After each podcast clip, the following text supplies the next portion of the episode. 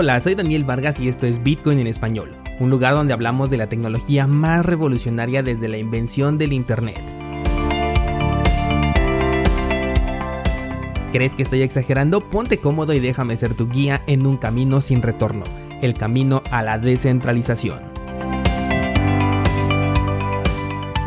¿Qué tal descentralizado? Hoy es viernes 10 de julio de 2020 y quiero comenzar este episodio con una pregunta. Quiero, eh, quiero que me cuentes, ¿tú invertirías en acciones de Coinbase? Te hago este cuestionamiento porque justo este exchange tan popular está buscando cotizar en el mercado de valores de Estados Unidos como el primer exchange de criptomonedas que cotiza en los mercados tradicionales. Coinbase está esperando ya la autorización de la SEC para poder iniciar con el proceso oficial.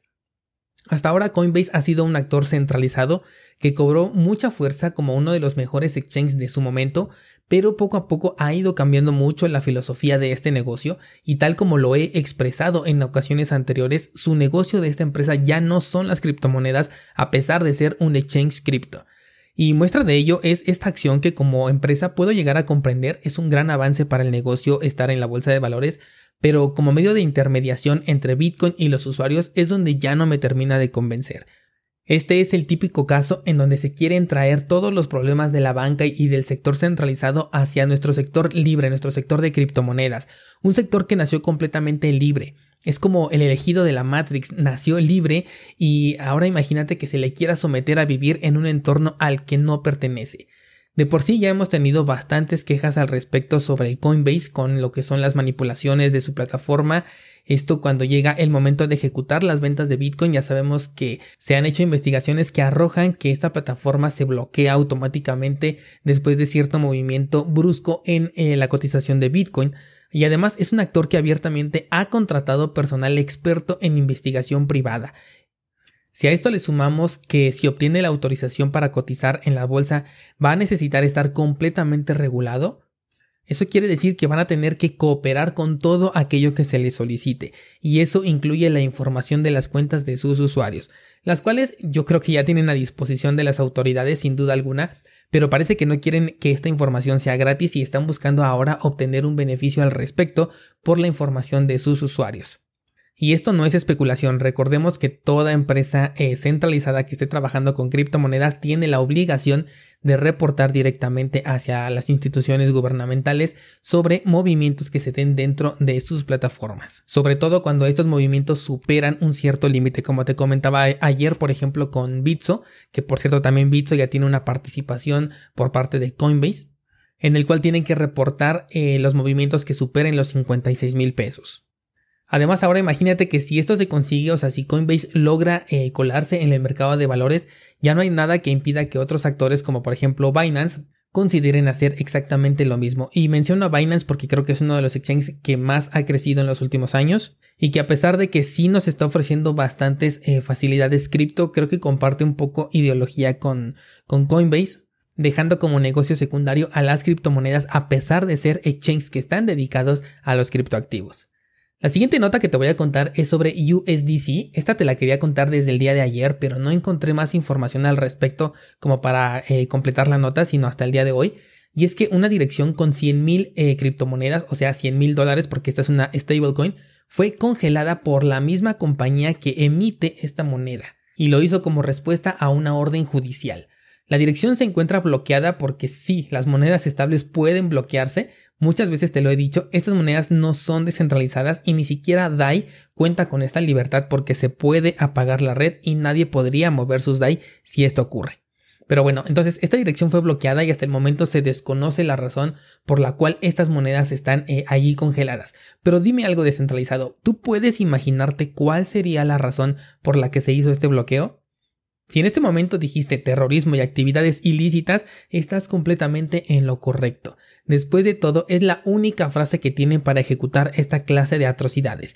Siempre que quieran hacer algo como esto, van a sacar su bandera antiterrorista y dirán que lo hacen en pos de la justicia. Ahora, ¿tú sabes a qué empresa le pertenece esta criptomoneda estable de USDC?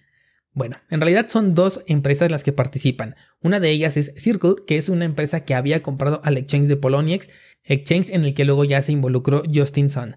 La otra empresa es ni más ni menos que Coinbase.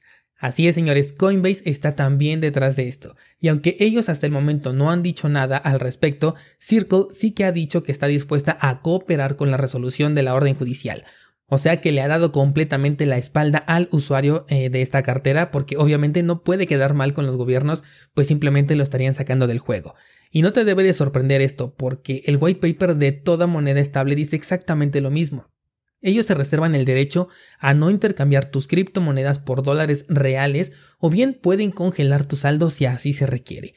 No importa si se llama Tether, TrueUSD, Gemini, USDC y como dije, las descentralizadas tampoco se van a salvar de esto. Aunque sí, aquí no hay una empresa que tenga que quedar bien con el gobierno, pero sí hay un interruptor que apaga todo y no solamente una persona, sino todos los DAI en circulación quedarían completamente inservibles al instante. Y acuérdate que te lo leí en su white paper en, en el de Maker en donde dice que esta tecnología no ha sido todavía aprobada y que pueden llegar a suspender o apagar la red si existe alguna vulnerabilidad que ponga en riesgo a las criptomonedas de los usuarios. Pero si logras entender este párrafo, ellos son parte de esta vulnerabilidad.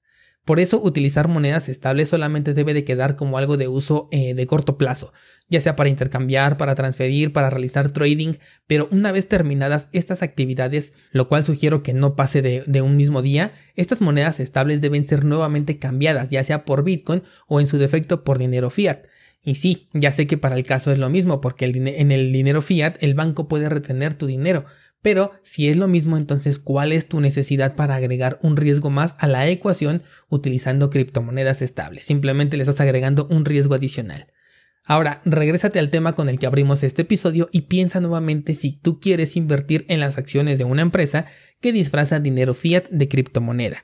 Y además no duda en demostrar que lo que tienes no es una criptomoneda, sino más bien un simple activo digital que no es para nada mejor que PayPal e incluso puede llegar a ser peor.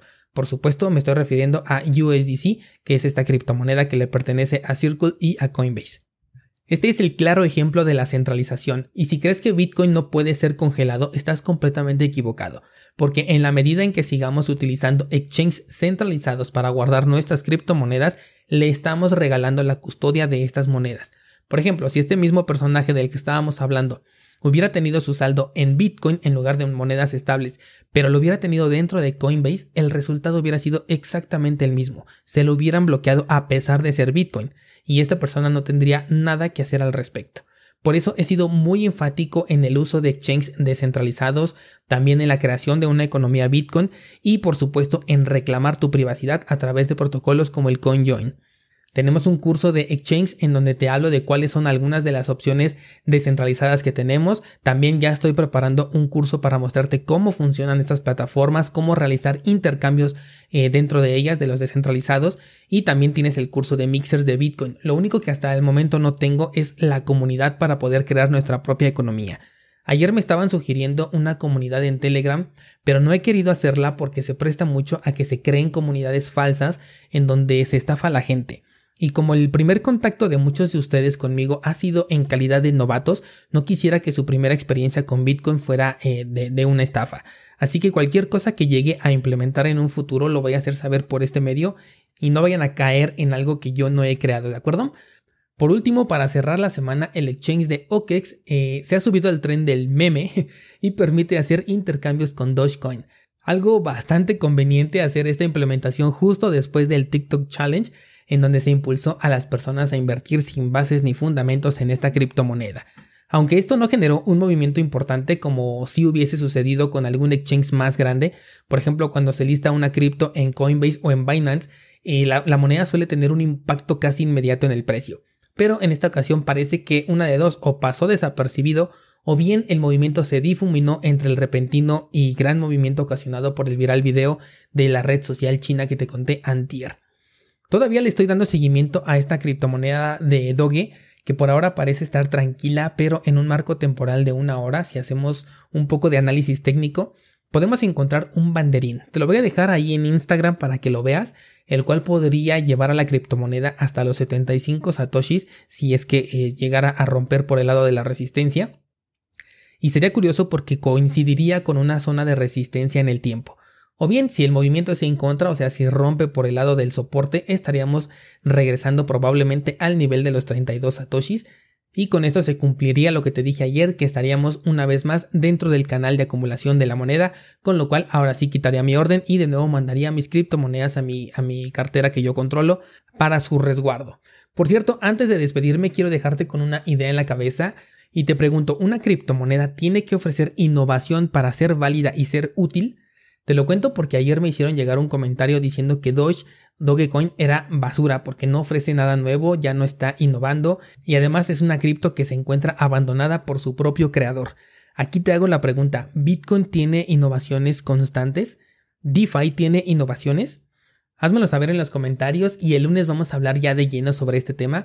No te lo pierdas porque se va a poner muy interesante. Por ahora sería todo descentralizado. Muchas gracias por estar aquí una semana más. Que tengas un excelente fin de semana.